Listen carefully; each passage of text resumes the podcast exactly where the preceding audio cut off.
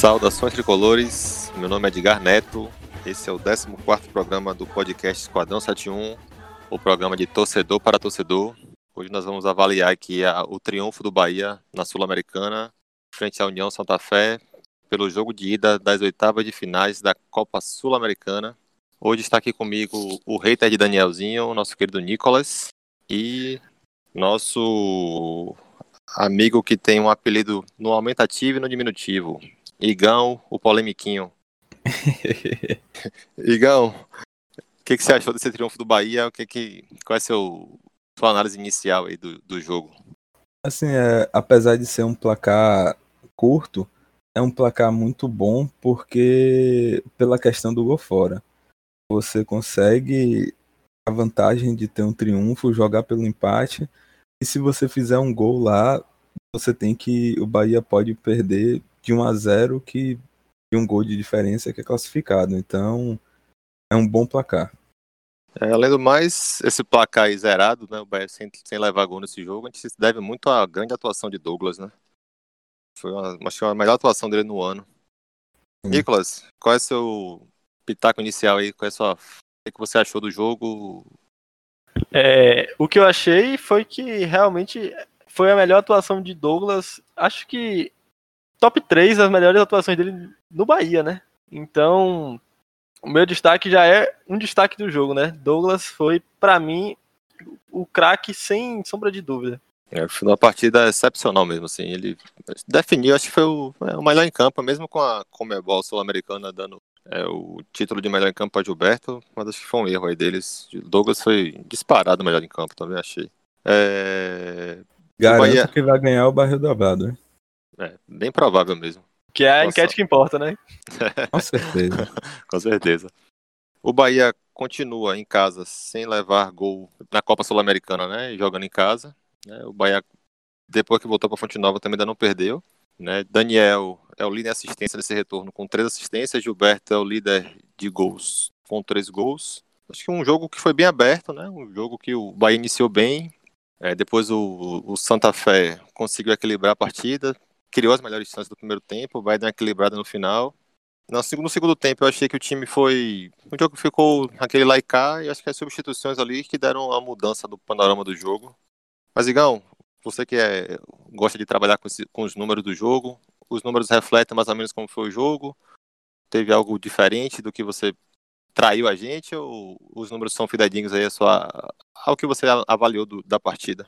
Assim, é, tratando aqui, dividindo o, os tempos, no primeiro tempo foi um, um jogo mais equilibrado, é, o Bahia teve mais a posse, é, finalizou menos, tanto em finalizações totais quanto em finalizações ao gol.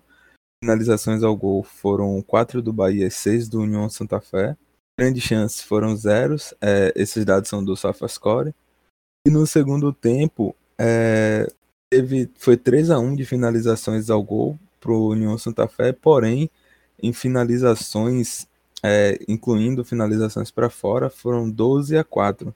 Então, e uma chance, é uma grande chance para cada um. Então, assim, o jogo, o Bahia começou muito bem, é, fazendo uma pressão.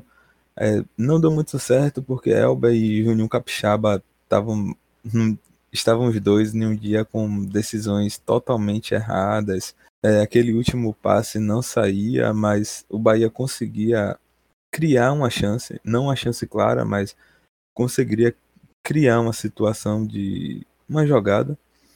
E o, o jogo foi esfriando. No final do, do primeiro tempo, o Santa Fé, na minha opinião, já tinha um controle melhor do jogo. O Bahia tinha perdido o meio-campo ali na, na disputa da segunda bola, então o União Santa Fé se aproveitou disso, conseguiu criar e para nossa sorte, Douglas estava inspirado, emendou ali três defesas não consecutivas, foram duas consecutivas, mas três defesas num curto intervalo de tempo que salvou demais o Bahia. Uma de uma cabeçada que aí ele espalme a bola ainda bate no travessão e duas em sequência que ele defende um chute cruzado e defende o rebote na entrada da área, da entrada da área. Aí no segundo tempo, o União Santa Fé começa colocando pressão, até o Bahia fazer suas mudanças. Com as mudanças do Bahia, o jogo, os jogadores entraram com, com um ritmo bom, faltava essa definição. Os pontas do Bahia estavam muito ruins. Elber e Fessim, eu falei de Elber, mas Elber pelo menos participou do jogo, sofreu várias faltas, criou.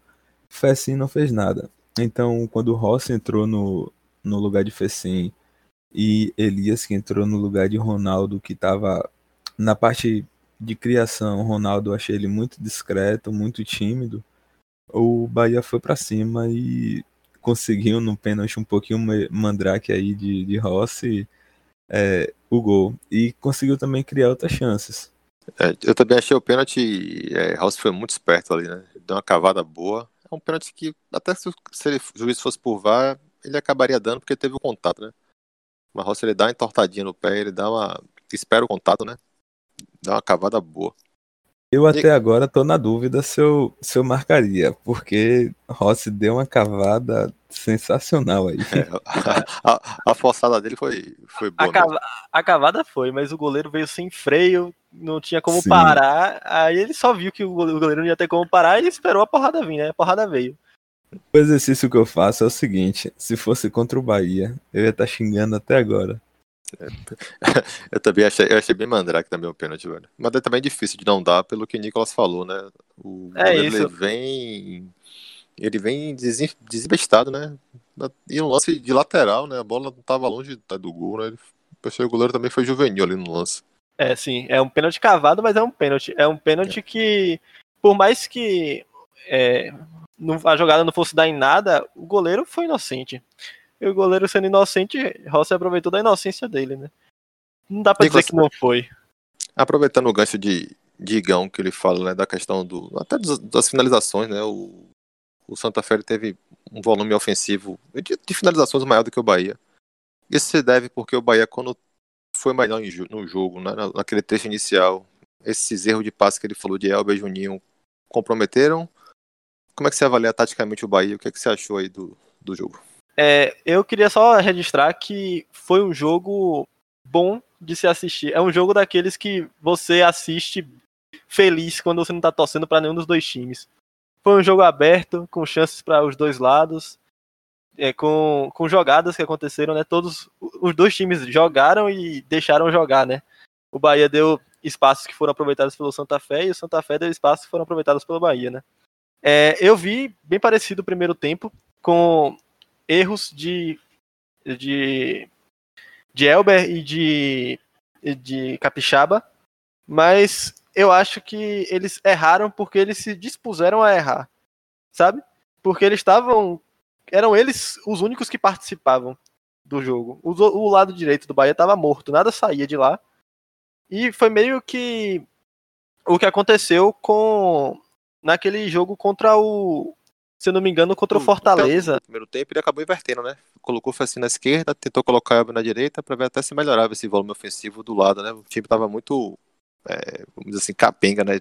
Jogando mais pela esquerda. Sim, o Bahia tende a ficar capenga em alguns jogos. Eu não sei se é uma, uma questão de estudo, de ah, esse lado é mais frágil, ah, esse. Ou se é só comodidade, eu não entendo. Mas o Bahia tende a, a jogar mais por um lado nem, nem sempre é o mesmo lado, mas tende sempre a jogar mais por um lado quando tá nos no seus jogos, né? Foi assim contra o, esse jogo que eu falei, foi assim hoje. E depois que, que o Santa Fé começou a gostar do jogo, começou a ver que, que o Bahia não, não se apresentou como o bicho-papão que poderia ser para eles, eles foram para cima, conseguiram criar várias oportunidades. Douglas foi consagrado hoje pelos jogadores e não foi consagrado porque não foi consagrado porque eles bateram mal, não. Tava, tava todo mundo estando bem, estando forte. E Douglas estava aparecendo em todas as bolas. Graças a, graças a Deus aí, né?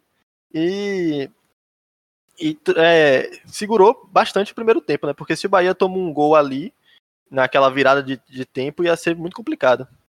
Nicolas, só, só um adendo.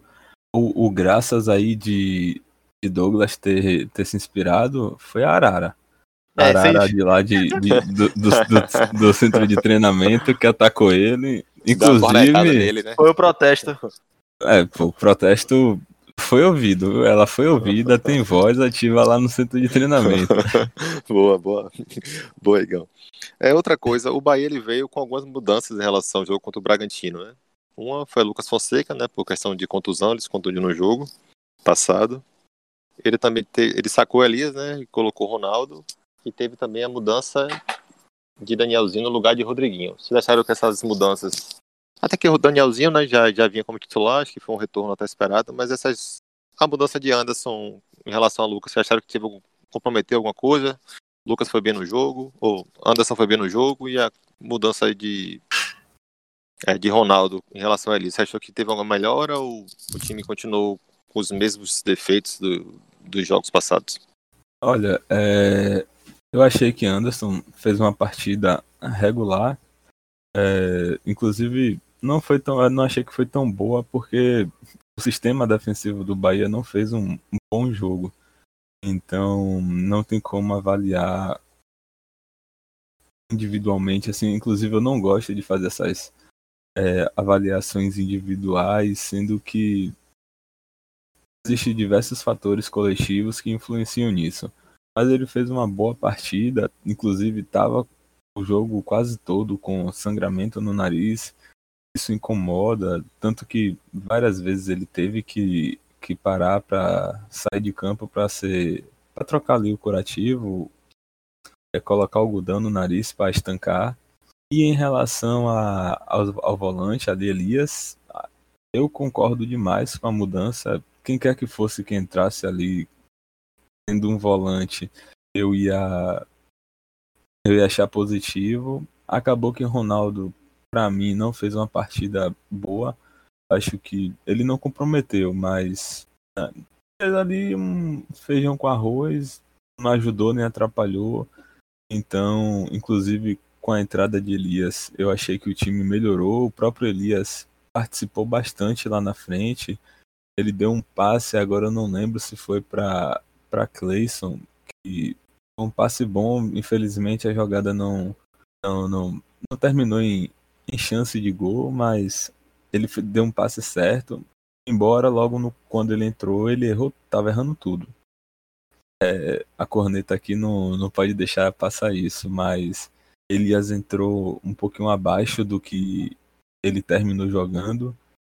Ele entrou bem o Elias que ele estava sendo.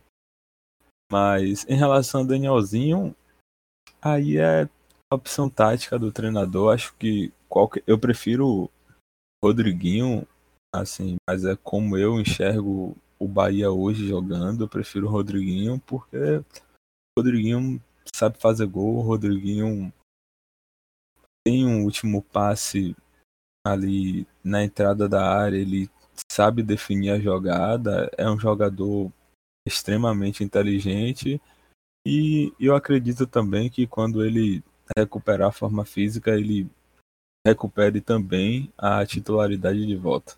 Nicolas, no pod passado, né, que foi a apresentação aí do, do time titular, né, como eles se intitularam, né, é, foi Matheus e Alexandre. Até hum. aproveitando aqui o gancho, eles a, a versão oficial deles, né, que eles não não gravaram hoje porque fizeram a gravação no domingo, né? E tinha em torno de 48 horas aí e ia atrapalhar a voz, né? Podia incomodar a voz. Aí você pensa, né? Escalados para o jogo do domingo 4 a 0 para o Bragantino, né? A gente escalado aqui para o jogo contra o União Santa Fé, que para mim é um time melhor que o Bragantino. 1x0 para é, 1x0 pra gente, né? E dizer então... eles também que a nossa maior audiência do pod foi quando nós três estávamos presentes e um tal de Alexandre aí que estava só conduzindo o programa, viu? Então o time reserva aqui tem da audiência. tem que respeitar o time reserva. Tem que respeitar, tem que respeitar.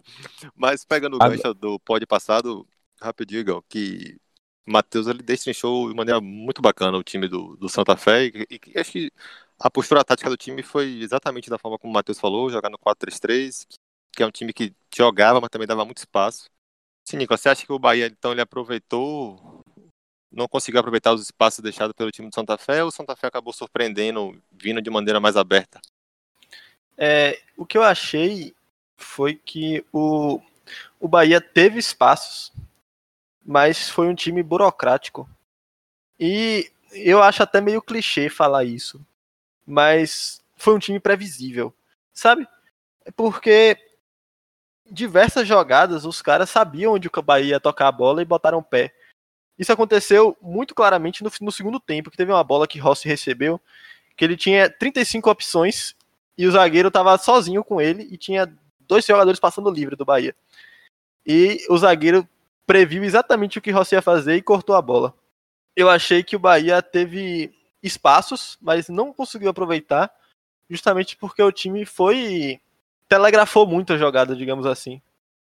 Então, eu não acho que seja uma uma partida boa do ataque do Bahia. Eu acho que o Bahia teve oportunidades para criar mais. Gilberto saiu muito da área, se movimentou bastante, mas não não, não teve acompanhamento.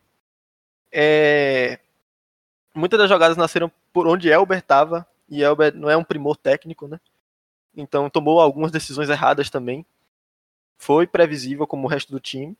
Mas quando trocou o segundo tempo, e principalmente quando trocou Ronaldo por Elias, o Bahia começou a ter mais algum repertório para aproveitar esses espaços.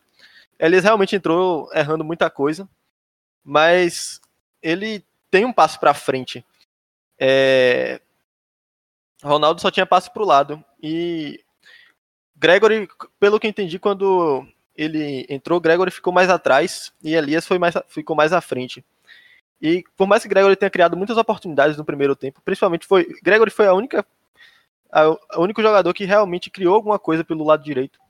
Que, que ele fez uma jogada boa. Mas eu não. Eu prefiro com, com Gregory sendo o primeiro volante mesmo e algum outro sendo o segundo. Se bem que com Ronaldo, Gregor é melhor ser o, o, segundo volante mesmo, porque Ronaldo, eu acho ele um jogador burocrático. Eu acho um jogador meio lerdinho, sabe? É um jogador que comete. recebe amarelos com facilidade. Ele. recebe esse, esse amarelo que ele recebeu hoje foi. Ele recebeu um, um amarelo cercando o cara. Ele acabou derrubando o cara é. sem querer. Sem querer, ele derrubou o cara e fez a falta e tomou o amarelo. É só lembrando também, Nicolas, que Edson acabou também sendo sacado da partida, né? Que podia ser um, um substituto de Elias, né? Até no lugar de Ronaldo. Porque como ele, Matheus Klaus testou positivo para Covid, né? Nosso goleiro reserva.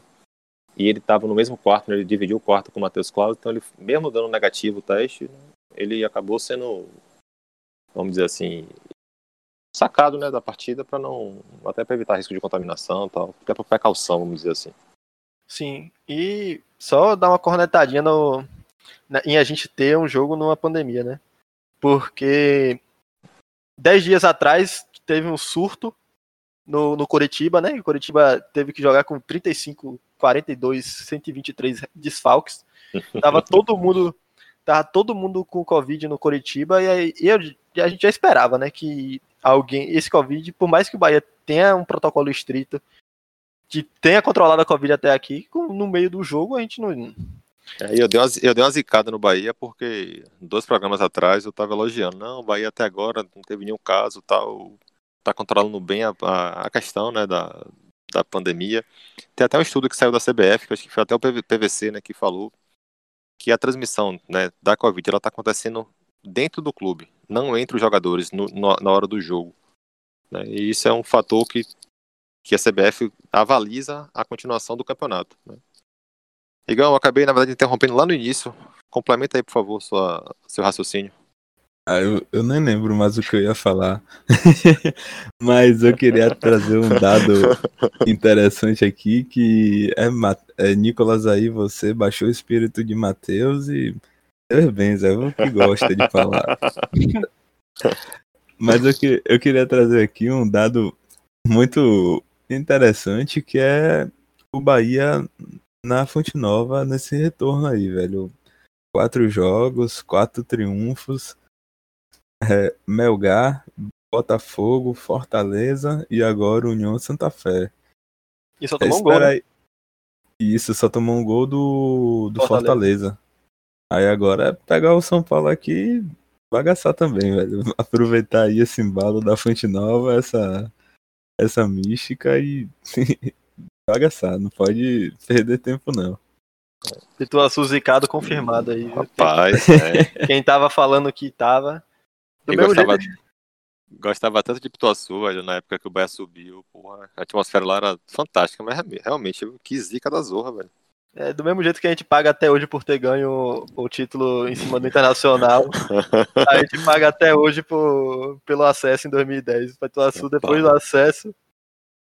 Sei deu até uma- umas alegrias, né? Depois do acesso, a gente se manteve na Série A por algum tempo, mas depois não. que voltamos pra fonte, não é a mesma coisa.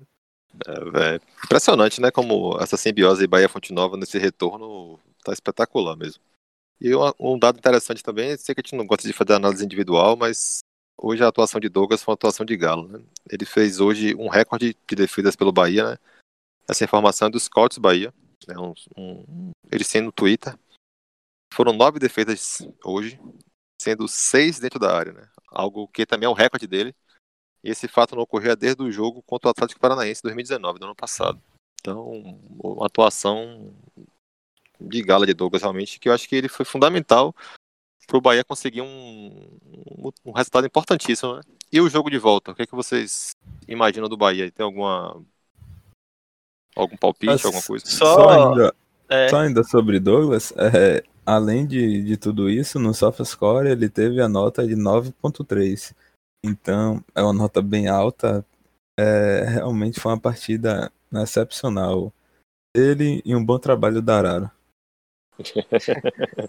só pra falar também pra Douglas, porque a gente começou um 2020 bem turbulento, né, com Douglas, que Exatamente. teve, aquela pressão toda, ele acabou começando o ano muito mal, acabou falhando em alguns jogos decisivos, e teve até a pressão pra botar Anderson de titular. Rapaz, isso aconteceu. E Verdade, aconteceu. aconteceu, pô. Anderson tava entrando, entrou de titular, fez, fez um jogo bom e a torcida tava pedindo. E isso, isso, isso foi esse ano ainda. E, e agora, Douglas segue aí, né? Tá, Que, ano, que ano louco, né, Nicolas? Que ano esse, maluco. esse ano aqui tá sem condições. E, e agora Douglas tá, voltou ao normal dele, né? Que começou a pegar uma regularidade. Ainda é, não tá no. Não tava, né? No seu, no seu melhor nível. Mas espero que esse jogo seja um divisor de água para ele voltar a jogar o que ele tava jogando em 2019. Então, meus queridos amigos, nosso hater de Danielzinho, nosso Igão Polemiquinho, passamos a régua em relação ao jogo. Algo Não, só vou falar, só vou falar uma coisa, que Danielzinho se escondeu demais esse jogo, eu vou falar mesmo. Não pegou na bola o primeiro tempo inteiro. É assim, ó, eu tenho uma discordância de você em relação ao Danielzinho. Eu acho que ele dá uma dinâmica de jogo interessante ao time. Ele é um jogador que segura a bola, né? Então, até para passar de lateral, até para passar dos pontas, é importante ter um jogador como esse. Ele deu alguns passes interessantes. Acho que o problema é que, na verdade, sim, ele, não deu aquele passe, vamos dizer assim, aquele passe terminal, né? Que, é que aquele, que, certo. é, É. que é assistência. Não, mas ele deu alguns passes para Capixaba, que Capixaba não concluiu. Uma coisa também que eu achei que destoou um pouquinho foi a atuação de Facin, né? Acho que é a segunda partida que ele tá bem sumido, né? Contra o Bragantino também ele foi bem apagado. E faz muita falta, né? Acho que é um dos motivos também pro Bahia ter sido um pouco capenga, né? Usar esse termo aqui meio chulo. É, principalmente pela fraca atuação dele. Ele é um jogador que ele.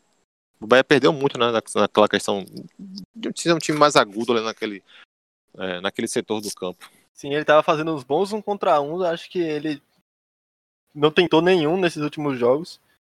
Contra, o- contra o Melgar ele fez bons, bo- deu bons dribles, participou bastante na, no- na criação do lado direito, né?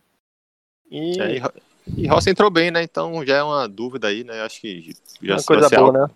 Exatamente. Igão, alguma coisa, alguma, qual é a perspectiva aí do jogo contra o Melgar lá fora? Também que antes do jogo do Melgar, ou Melgar, perdão, jogo do Santa Fé, a gente vai ter o jogo contra o São Paulo no sábado, né? E a pergunta é: pouparemos ou precisamos nos afastar cada vez mais dessa zona da confusão? No penúltimo programa, é, eu trouxe ali a diferença do Bahia para a zona de rebaixamento e era de seis pontos. Esse, com os resultados dessa rodada, tá em quatro pontos, com o Vasco tendo um jogo a menos. Então, pode ser de três pontos. e o Bahia tem um corredor polonês. Porém, o Bahia está em décimo. Eu ainda iria com o time misto, é, mesmo projetando é, esses próximos cinco dos seis jogos que, que o Bahia vai fazer. É, São Paulo, Palmeiras, Flamengo, Grêmio Inter, você tendo um aproveitamento muito baixo, eu ainda iria com o time misto pro, pro jogo do São Paulo, porque o Bahia se encontra numa, numa situação favorável, não tem mais aquela pressão de estar tá beirando a zona, de estar na zona, é, e o jogo na Sul-Americana não está decidido e tem uma importância muito grande. Sobre o São Paulo, o São Paulo vem de sete jogos sem perder são um empate no último jogo e seis triunfos seguidos aí. Então vai ser um adversáriozinho pesado. O Diniz encaixou o time, mas rezar aí pra gente fazer um bom jogo, contar aí com a mística da Fonte Nova e fazer 5 de 5 jogos ganhos aí na, na Fonte Nova nesse retorno. Nesse retorno. Nicolas, pensa, pensa parecido? É, eu também, vou na, eu, vou tá, eu também vou na linha de poupar. É, não, não é nem porque. O, o, é porque é um jogo que dá pra se dar uma segurada, o time tá meio cansado. Rodriguinho não tá na forma física ideal. Elias aparentemente não vai ficar, né? Mas não tá na, na forma física ideal. O time tá bem cansado. É, e esse time titular vem jogando muitas partidas é, só eles.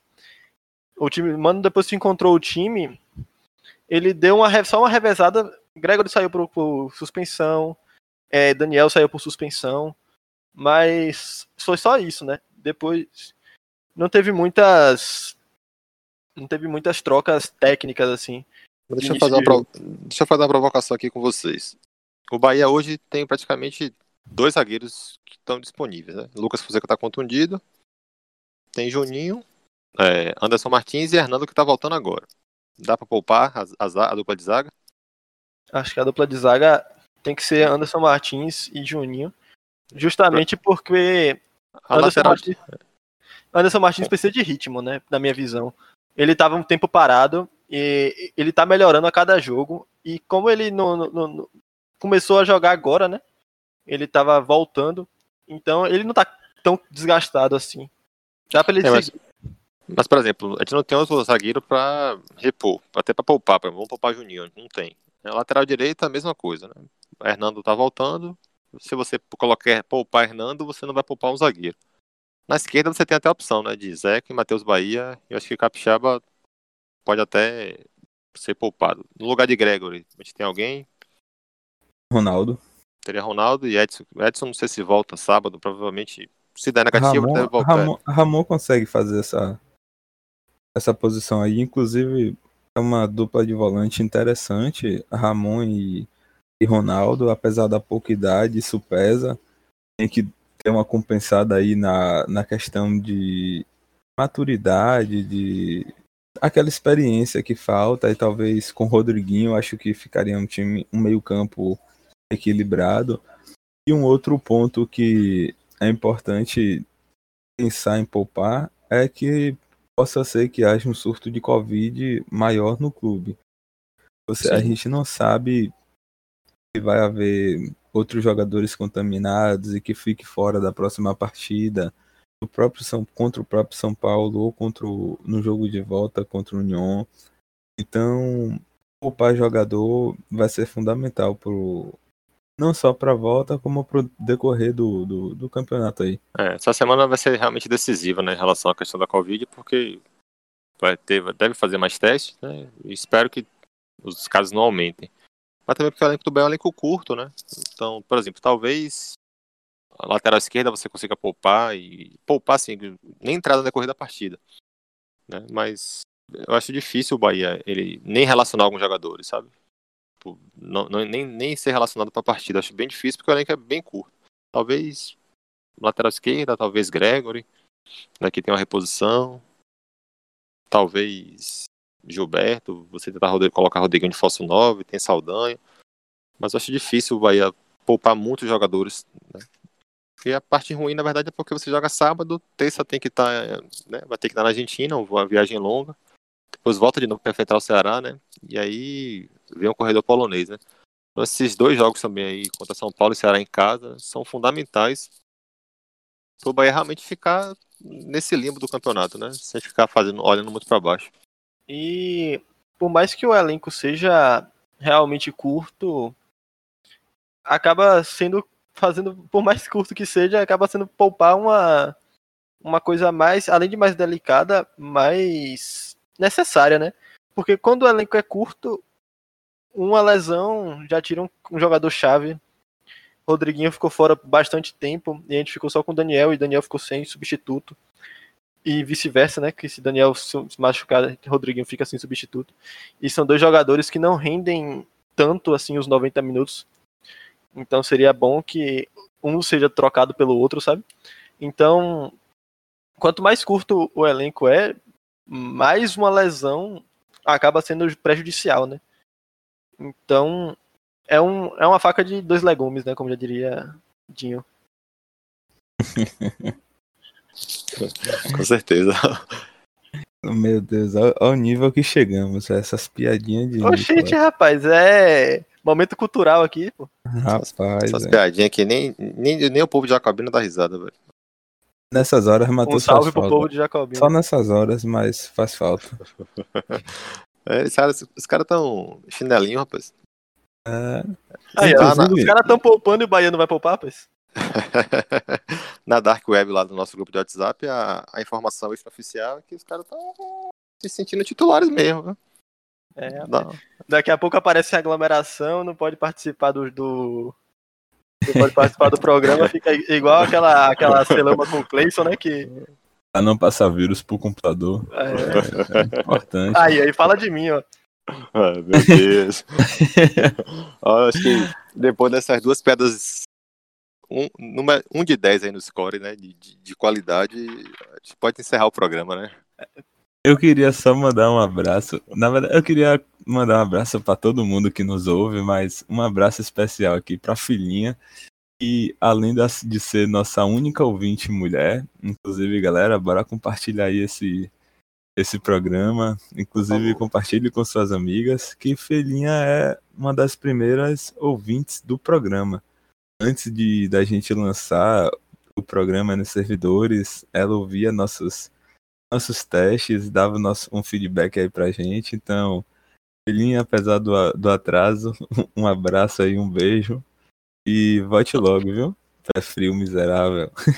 Hum, diz ela que tá pro esporte, né? Mas acho que ela, acho que ela é torcedora do Bahia e como ela mora em Recife, né? Ela... Esporte das horas vagas. É, exatamente. Mas, assim, ainda bem que hoje ela não tava de torcedora do Bahia, que Puta que pariu, que pé frio, bicho. Pé frio miserável mesmo. Mandar um abraço também pro outro pé frio, já que a gente tá falando assim, do pé esquerdo, que é Ivan, que ouve a gente também. E esse daí é cretino, não torce pro Bahia não, mas quando junto os dois, a cerveja tá gelada pelo pé. Os caras são tão pé frio, porque botaram, em vez de nevar lá, o Thiago Neves tá pegando fogo. A bola tá queimando. Aí completou a cota de piadinha ruim do, de todo mundo aqui. É, a gente já pode encerrar. Passa a essa, com essas piadas infames, terminamos o programa. Saudações tricolores a todos. Ah, não esqueçam de seguir a gente nas redes sociais. Verdade, senão o chefinho vai reclamar. Exatamente. O homem de negócios aí que já tá cheio de, de patrocínio pra gente. É, siga aí a gente no, no Twitter, arroba esquadrão7171 em numeral. E tudo junto. Valeu, um abraço. Um abraço a todos, saudações tricolores. Até a próxima.